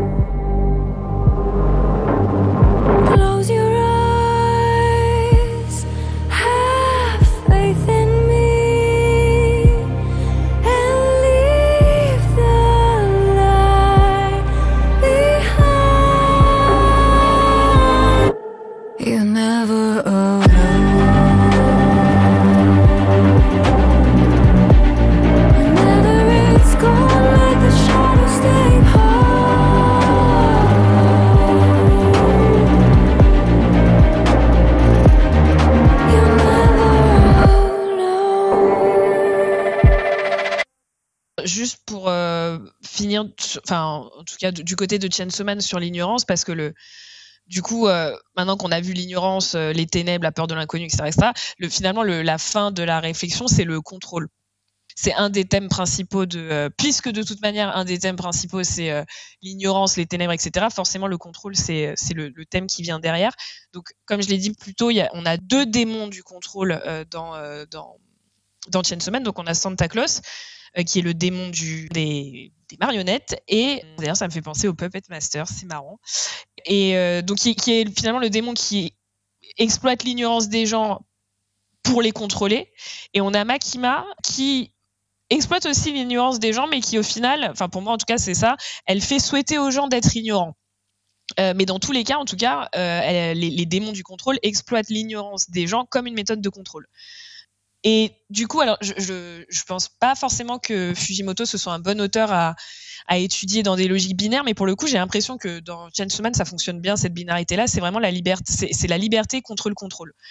Et d'ailleurs, enfin, c'est assez. Euh, J'avais pas remarqué la première fois, mais en relisant, on a euh, Santa Claus qui donne à Denji la recette de sa destruction, parce qu'elle lui dit, euh, euh est-ce que je, je, alors je sais plus si c'est Denji ou si c'est son euh, bah, sa marionnette principale entre guillemets. Mais elle lui dit euh, Est-ce que tu veux que je t'apprenne le secret euh, pour créer une, une, poupée un peu plus élaborée? Pour transformer un, un, humain dans cette poupée, tu vas lui mettre des émotions que seulement les humains peuvent avoir, comme le respect, euh, le worship, c'est le, le, sentiment d'adoration, la pitié. Et finalement, l'ingrédient secret pour transformer du coup en poupée élaborée, c'est la culpabilité. Et c'est ça, là, en fait, elle est en train de dire ce que Makima euh, est en train de faire à Denji. Donc encore une fois, l'incursion du, du tragique, mais ça on le sait un petit peu plus tard. Donc c'est alors justement là, je pense que c'est le bon moment pour parler de c'est le bon moment pour parler de Makima parce que Makima c'est le démon euh, le démon du le, démon du contrôle. Moi en tout cas personnellement c'est vraiment euh, en tout cas, quand je l'ai relu, c'est maintenant c'est vraiment un de mes antagonistes euh, préférés. En tout cas, pour moi, elle est vraiment euh, du côté de je sais pas si elle est au même niveau que lui parce que Monster c'est quand même du très très très très très haut niveau même si Fujimoto est très fort euh, mais pour moi elle est vraiment euh, du côté de Johan en termes de euh, manipulation et, et d'horreur de ce qu'elle fait subir au personnage quoi il y a même des, des similitudes qui sont je pense pas du tout que ce soit pensé, mais, mais c'est assez fort. Elle voit les humains comme des chiens, mais pas en plus de manière méchante, hein, c'est juste des chiens. Euh, lui, euh, Johan, bah, il les voit comme des, des fourmis euh, et il déstabilise la marche des fourmis. Elle, elle veut être tuée par euh, Chainsaw Man. Elle a toujours une, enfin pas Chainsaw Man justement, le Chainsaw Devil, euh, et elle a toujours un, regard complètement extatique parce que euh, la tue quand même plusieurs fois. À chaque fois qu'il la tue, tandis que Johan, lui, il veut, enfin, il, pousse le personnage principal à lui tirer dans la tête. La, seule différence pour moi, c'est un peu que Makima, à la fin de l'œuvre, on a la chance de savoir pourquoi. Ça aurait été hyper fort qu'on sache pas pourquoi elle fait ça. Bref, c'est pas grave. Euh, on sait pourquoi est-ce qu'elle se comporte comme ça, alors que Johan, bah, on sait pas ce qui fait toute la grandeur de, de Monster, mais ça, ça sera peut-être un sujet pour une autre fois. Donc, Makima, enfin moi j'adore aussi ce personnage parce que comme j'ai beaucoup beaucoup beaucoup d'anxiété, la baseline de, des êtres anxieux c'est la peur de pas être en contrôle. Et Makima donc c'est vraiment quelqu'un qui, comme c'est le démon du contrôle, elle envisage absolument toutes les potentialités euh, qui pourraient se passer dans l'œuvre et elle va créer les conditions de réalisation pour Enfin, son but, c'est tout simplement de contrôler la narration, euh, de la narration euh, passée, présente et future. Donc, à la fin, ce qu'elle explique à Kishibe, c'est que et d'ailleurs, je l'ai déjà dit, mais c'est exactement ce qui se passe avec Denji quand Denji euh, pose les armes entre guillemets. C'est-à-dire que c'est hyper fort parce que Denji, quand même, sa baseline, on en reparlera après, mais c'est, c'est quand même de, pouvoir avoir euh, une relation sexuelle avec euh, une femme. Et cette femme doit être Makima. C'est quand même la baseline, c'est le rêve du personnage. Donc c'est vraiment la baseline du personnage et finalement du manga. Mais dès le début, elle, elle sait que non, non, même si ça c'est ta baseline, t'inquiète pas, je vais te, tellement te retourner la gueule que ça ne va plus être ta baseline, mais de manière euh, euh, volontaire, ce qui est quand même un truc de fou parce que avant de détourner Naruto de son rêve d'Okage, il faut quand même y aller quoi. Donc euh, c'est elle est quand même très très très très très très forte et donc à la fin en gros, ce qu'elle veut, c'est soit elle bat euh, le Chainsaw Devil et euh, du coup elle réalise sa vision du monde, puisqu'encore une fois, Makima ne peut contrôler les êtres, enfin ne peut que contrôler les êtres qui se pensent inférieurs à elle. Euh, soit elle est tuée par le Chainsaw Devil et bah c'est pas grave parce qu'en fait c'est le seul au final qu'elle considère comme son égal. Et d'ailleurs, quand on y réfléchit, c'est le seul qui est vraiment capable de la tuer. Et vu que le, alors ça on sait pas pourquoi. Il y a plein de gens qui sont pas contents de pas savoir pourquoi, mais justement je trouve que c'est, un peu la base aussi des œuvres japonaises, c'est qu'on comprend pas tout et c'est ça qui fait toute la saveur, je trouve.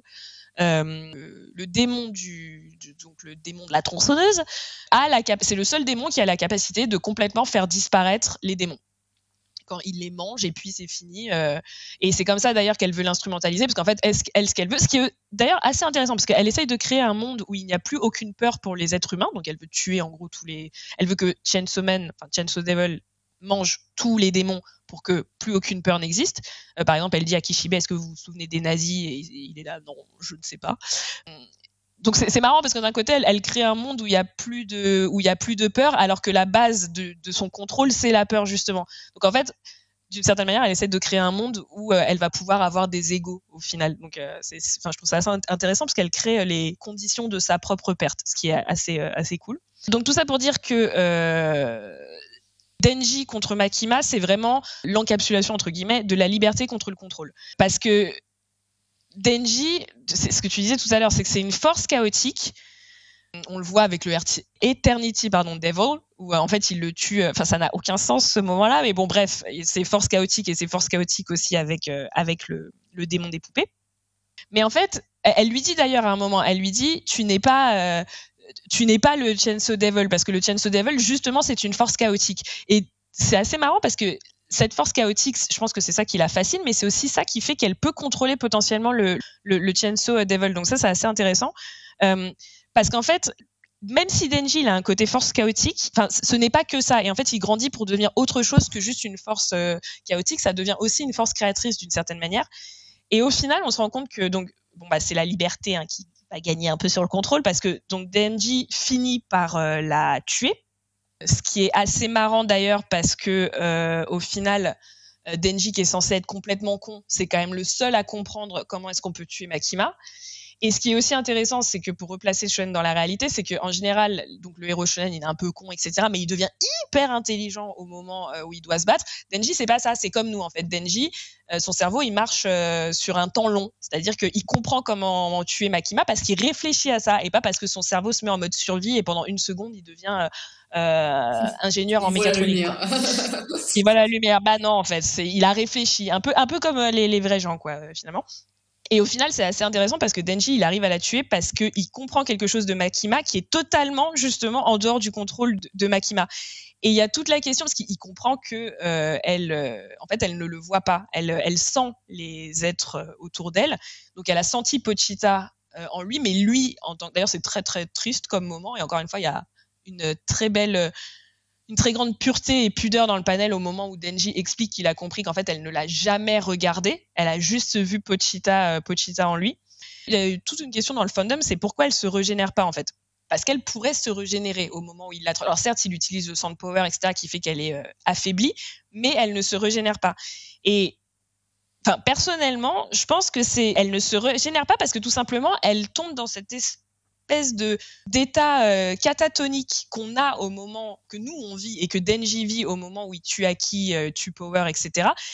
Et donc c'est bien fait pour elle, quoi. C'est un peu toi, tu vas comprendre ce que ça fait, parce qu'en fait, pour elle, le fait que Denji arrive à la buter, c'est tellement loin de tous les scénarios qu'elle avait envisagés que du coup, ça la met dans une espèce de, de choc extrême qui l'empêche d'avoir le moindre mouvement. Euh, encore une fois, un peu comme Denji et Aki ont vécu avant. Bah là, là, là, et là, elle est, elle est victime de, de, de sa baseline parce que c'est le démon du contrôle et justement, euh, elle n'avait pas réussi à, elle avait pas réussi à, prévoir ça et du coup, en fait, elle perd le contrôle euh, à ce moment-là totalement. Elle est dans une torpeur et du coup, c'est ça qui fait qu'elle perd en fait. Oui, c'est ça que je dis, bah, c'est que c'est en dehors de son contrôle. C'est, elle, elle pouvait pas, elle pouvait pas envisager ça. Et au moment justement où, euh, où il la tue, elle a une expression qui est complètement indéfinissable. C'est qu'elle n'est pas triste, elle n'est pas en colère, elle est absolument pas extatique, évidemment, parce que c'est Denji. Il y a juste cette espèce de truc de, euh, c'est vraiment cette expression, mais qui est de la pure incrédulité, quoi. Genre, ah d'accord, bah ça je l'avais vraiment pas vu venir en fait. Alors après, il y a, y a, des gens qui se disent donc du coup, est-ce que euh, elle accepte sa défaite d'une certaine manière en disant ok mec, bon je rends les armes parce que franchement là t'as bien joué. Peut-être mais en tout cas c'est c'est peut-être c'est possible. Mais le, manga ne le dit euh, ne le dit pas du tout. Au final on se rend compte que euh, encore une fois là on est sur la connaissance l'ignorance etc et ben on se rend compte que Makima en fait elle ne connaît pas parce qu'elle ne comprend absolument pas euh, qui est qui est le, le Chainsaw Devil. Et juste voilà je vais je vais citer exactement ce qu'elle dit c'est Chainsaw Man ne parle pas ne crache pas c'est une force chaotique sauf qu'en fait c'est pas vrai.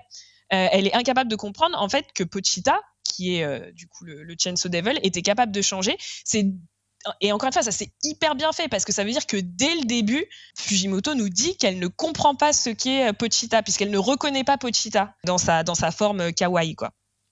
En fait, elle comprend pas non plus l'amour entre Denji et Pochita parce que même si Denji ne réalise pas la condition contractuelle entre guillemets de Pochita qui était il faut que tu vives ta vie, euh, même s'il ne les réalise pas, bah, ça ne veut pas dire que le contrat est brisé du tout. Et c'est pour ça que Denji arrive à reprendre le contrôle, entre guillemets. Enfin, c'est pas une, vraiment une question de contrôle, mais bref, il, sort de son état de résignation et il sort de son état de, de Chainsaw Devil encore une fois, l'amour est au centre de Chainsaw Man parce que finalement, l'amour est, euh, enfin, un, véritable acte d'amour et d'amitié, bah, même si c'est un peu une, même s'il y a une contrepartie du côté Pochita, c'est ça qui est à la base du contrat, encore une fois, avec euh, grosse, grosse, grosse, grosse guillemets entre euh, entre Pochita, Pochita et Denji.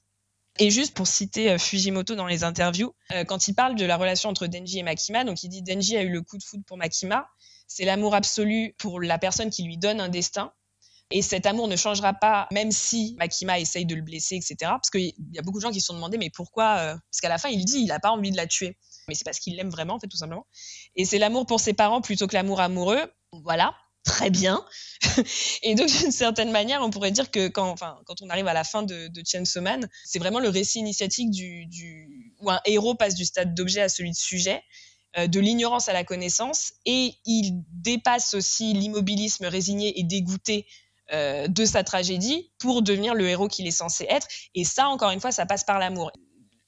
Juste un, dernier truc, parce que la, base c'était quand même la liberté et le contrôle. Certes, la liberté gagne, mais au final, on a euh, alors l'enfant euh, du, enfin le démon du contrôle est devenu Nayuta, qui d'ailleurs ressemble beaucoup un autre personnage de Fujimoto dans un de ses one-shots avec la, justement la petite fille qui est euh, un démon et qui tue plein de monde et son frère essaye de la, de la sauver. Comment euh, Oui, d'ailleurs, c'est pas, pas, pas Nayuta aussi bah, C'est possible. C'est Yogen no Nayuta. Et eh bah oui, elles ont le même nom. Et elles se ressemblent en plus.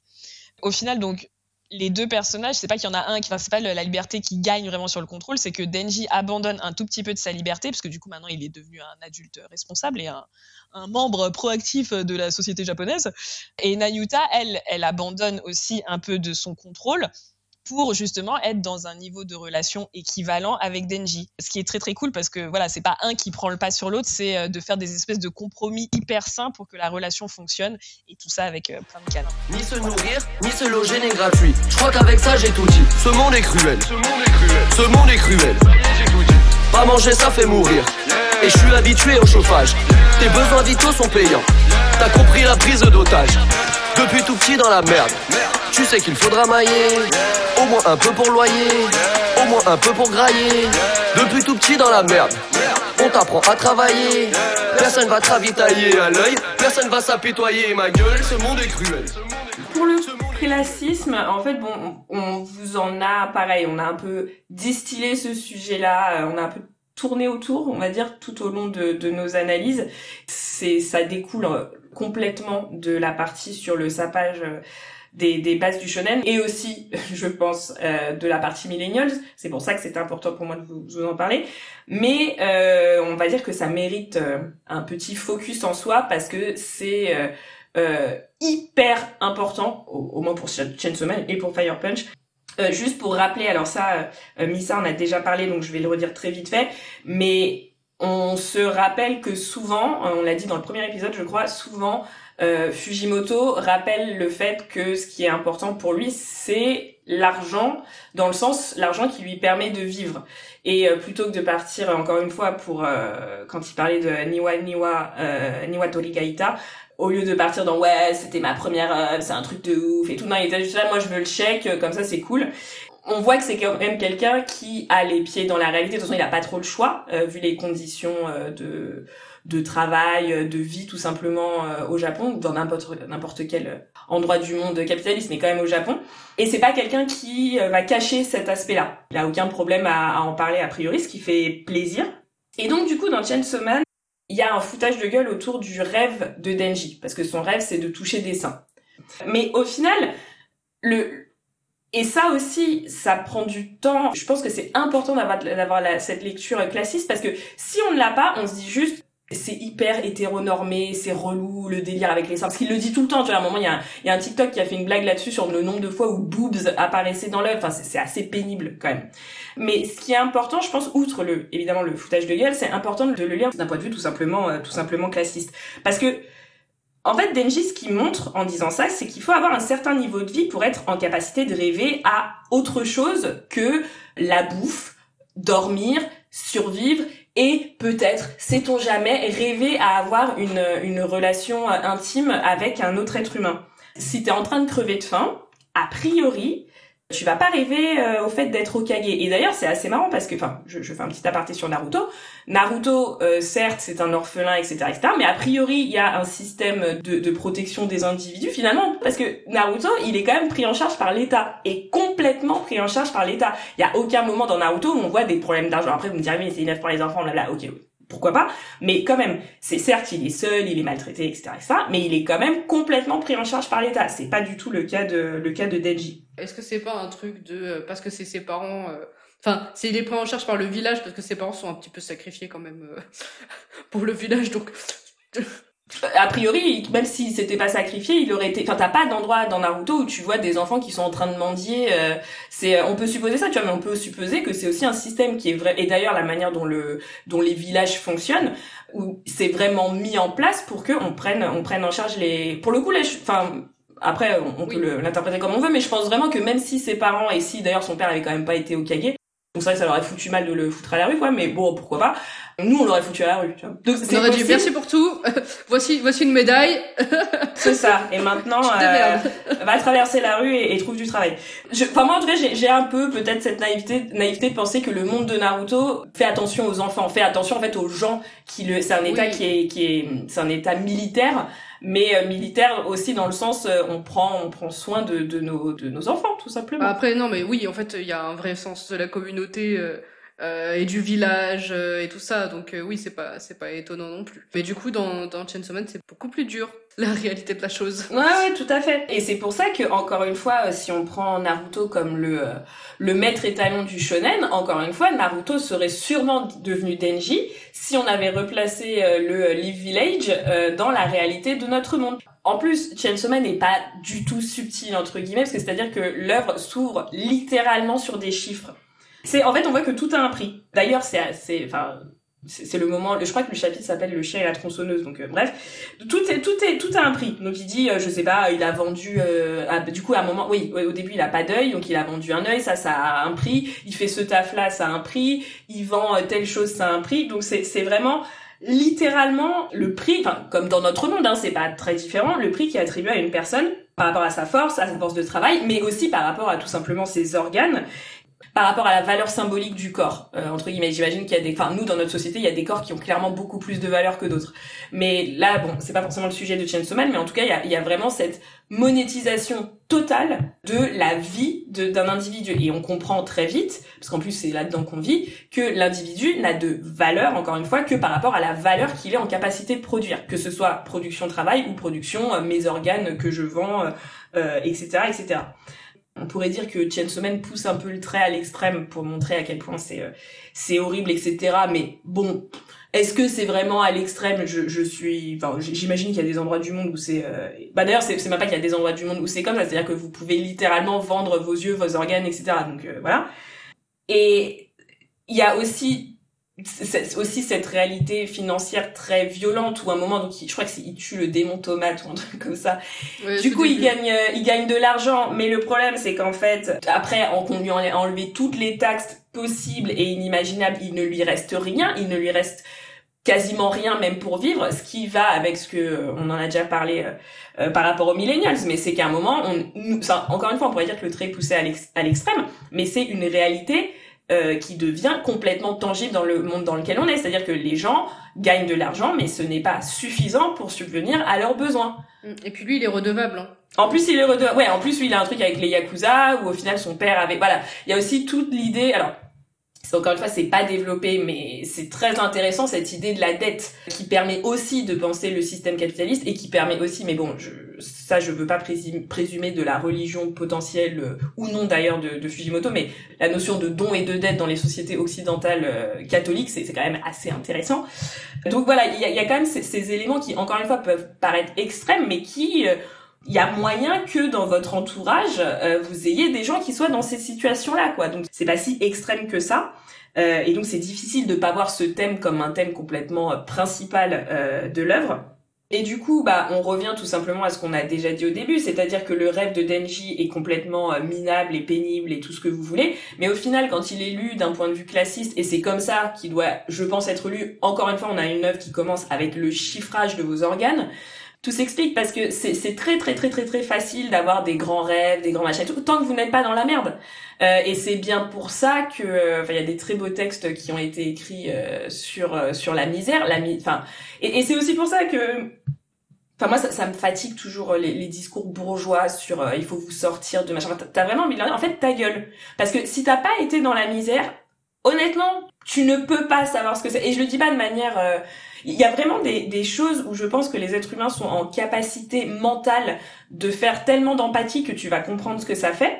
Euh, mais la misère, tu vas pas comprendre. Si, si tu ne l'as pas vécu, tu ne sais pas dans quel état ça, ça, ça te met, dans quel état de d'enfermement mental et physique ça te met. C'est juste pas possible. Donc, euh, donc ça serait bien que, ouais, juste fermer vos gueules, quoi. Euh, et c'est facile aussi après tu vois parce que enfin j'y pense par rapport aux discours carcéraux etc en fait pour moi il y a y a deux choses qui peuvent changer un être humain. Et c'est pour ça qu'encore une fois les discours de Denji et de Power à euh, Kishibe quand ils disent euh, ouais bah non nous la vengeance on n'aime pas trop moi c'est celui qui me nourrit blablabla moi c'est le plus fort et tout c'est hyper intéressant. Ça peut paraître très trivial et très ah bah dis donc ils sont pas très dignes d'être des héros. Mais les gars, si vous étiez dans leur situation, vous, vous, feriez exactement la même chose. Parce que pour moi, il y a deux éléments, enfin de mon expérience de, de, mes, de mes quelques années sur Terre, il y a deux éléments qui peuvent vous transformer littéralement un être humain au point que vous ne le reconnaissiez pas plus en face de vous. C'est l'addiction et la misère et le fait d'avoir faim. Donc à partir de là, coller des espèces de représentations déjà normatives, morales et moralisatrices, sur ce sur des comportements de gens qui soit sont euh, dans des états d'addiction, soit sont dans, sont dans des états de misère extrême et de faim, en fait ta gueule. Parce que juste ton, analyse, euh, bon non seulement elle est classiste tout ce que tu veux, mais, mais c'est juste tu ne peux pas comprendre pourquoi ces gens font ça. Et du coup tu ne peux pas les aider. Si tu les comprends pas tu peux pas non plus les aider.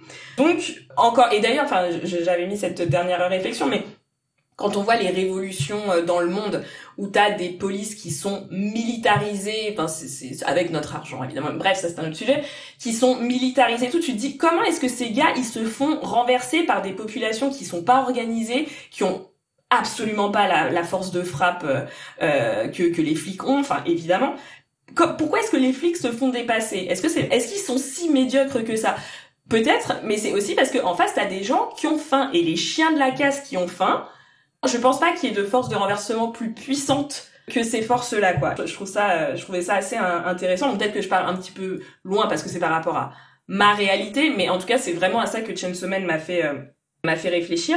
Bah, tu disais tout à l'heure sur le fait que Denji a une dette, une dette qu'a priori il ne sera jamais en capacité de rembourser, tout simplement. Ce qui, je, je ne sais pas si Fujimoto a lu Baldwin, mais je pense qu'il n'y a pas besoin en soi, hein, il suffit juste de le vivre, parce que oui, être pauvre, en fait, ça coûte très cher Donc c'est t'as, as cette espèce d'engrenage infernal et du coup tu comprends aussi pourquoi Denji, euh, on parlait d'ignorance, on comprend aussi pourquoi Denji il a ce rêve là et pourquoi il a aussi cette cette volonté. À un moment il le dit, il fait oh là euh, on en a on a on en a parlé mais pour un autre sujet où il, a plus donc il a le cœur de Pochita il se dit ça c'est bizarre quand même j'ai pas beaucoup d'empathie pour les gens qui meurent autour de moi et du coup il se dit oh c'est pas cool et en même temps il se dit oh non mais j'ai pas trop envie d'y réfléchir ça fait mal à la tête et puis ça me rend pas heureux et tout.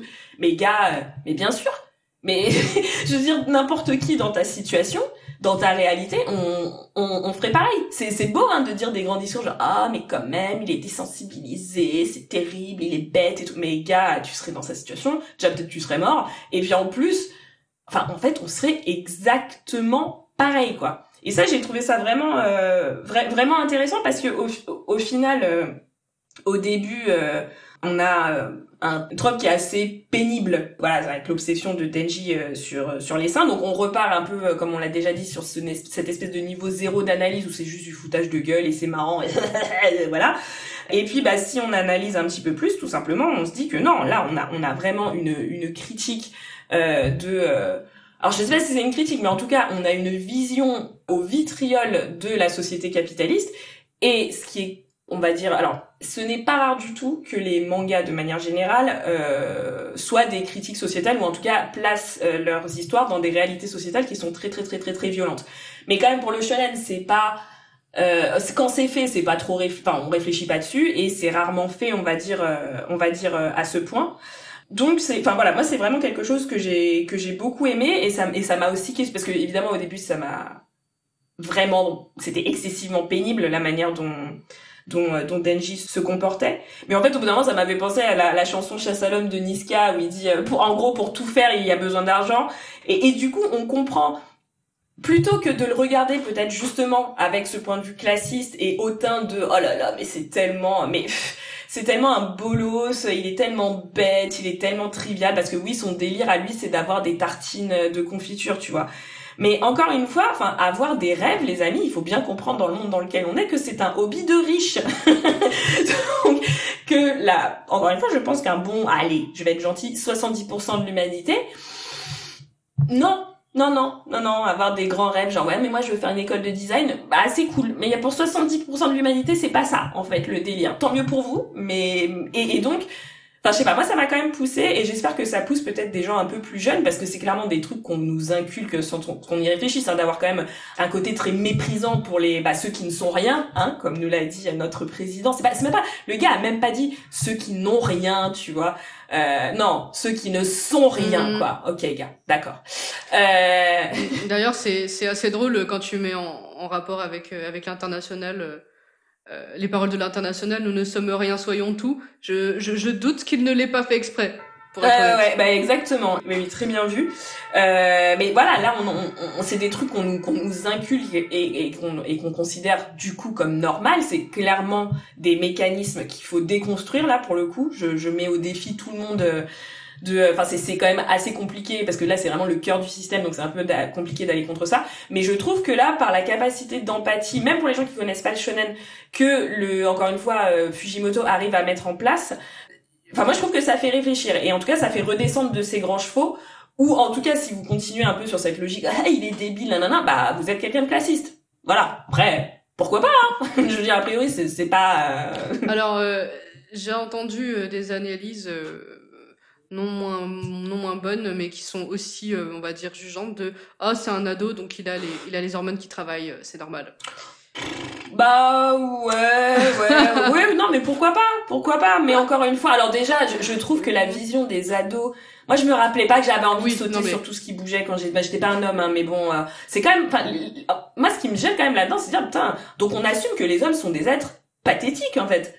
Vous c'est ça c'est ça non mais non, mais en plus, c'est vraiment, enfin, vraiment, ouais, c'est, vraiment symptomatique de la vision de, euh, ouais, est-ce que les ados sont, est-ce que les ados, euh, comment ils doivent être représentés euh, bah, dans, dans les œuvres, en fait, par des adultes, tu vois.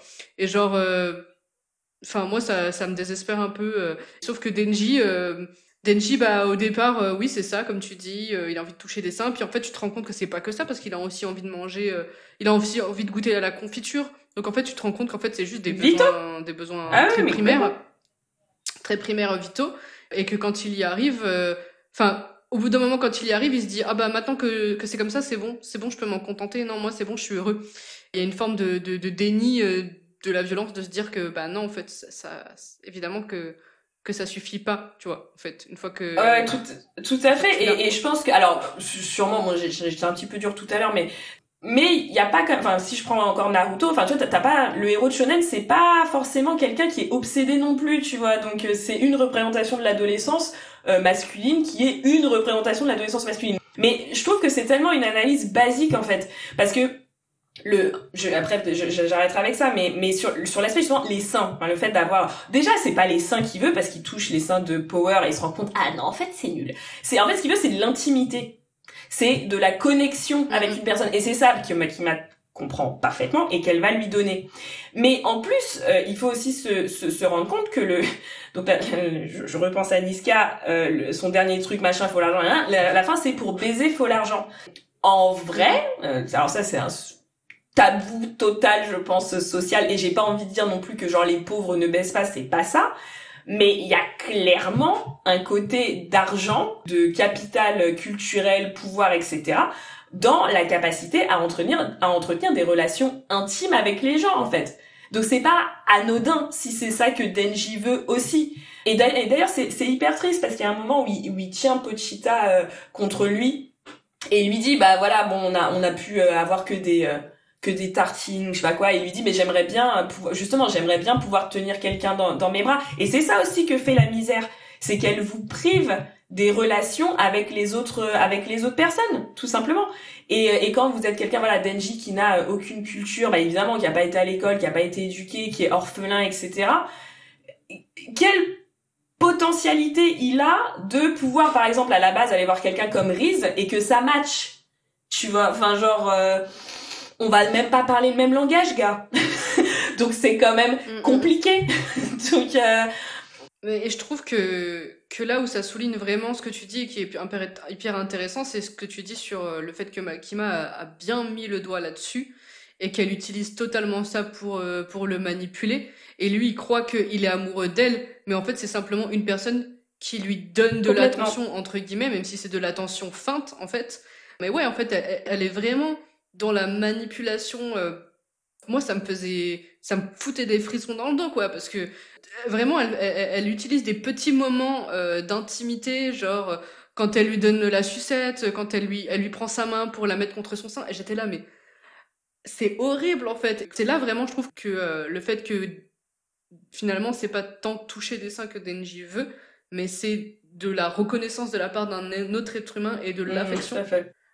C'est vraiment là que qu'on le voit, et c'est là que il y a la tragédie qui arrive ensuite où Makima lui a donné euh, la possibilité d'avoir euh, de l'affection avec euh, son amitié avec Aki et Power, etc., d'avoir de la proximité avec d'autres êtres humains et lui retire. Et c'est là vraiment que je pense que, que, la chose sur, sur ce qu'on est en train de dire, tout ce que tu as développé là, est vraiment souligné et pour dire que c'est pas seulement un détail trivial et bête quoi dans, Mmh. Ouais, juste la petite conclusion sur ça, c'est juste qu'encore une fois, euh, là, avec le, la partie classiste, bah, ça rappelle juste qu'il suffit, euh, encore une fois, pour s'appeler shonen, il suffit juste de le rattacher à une, une réalité euh, socio-économique tangible. Et là, donc, on a le droit à l'hypercapitalisme parce que c'est dans le monde dans lequel on est, et de pas avoir peur de, de, de regarder les problématiques en face et de les incorporer dans l'œuvre, quoi. Donc c'est assez, c'est finalement assez simple, assez évident, mais ça fait du bien et c'est très bien fait dans, dans Chainsaw Man.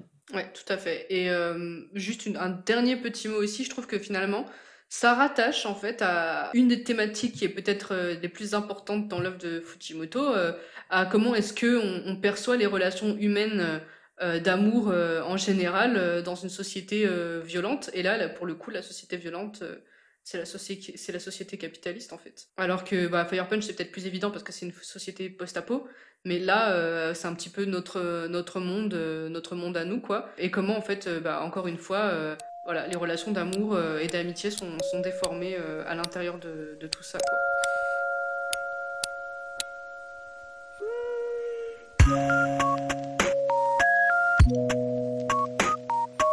Cet épisode a été créé en collaboration avec Julie de Pop Culture Inclusive de A à Z et je remercie également Jojo pour le mixage de cet épisode.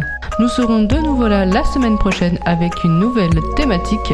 En attendant, n'hésitez pas à nous suivre sur nos réseaux sociaux, la tout attaché sur Instagram et Pop Culture Inclusive sur Instagram également. Et je vous dis à très vite dans la Wibri.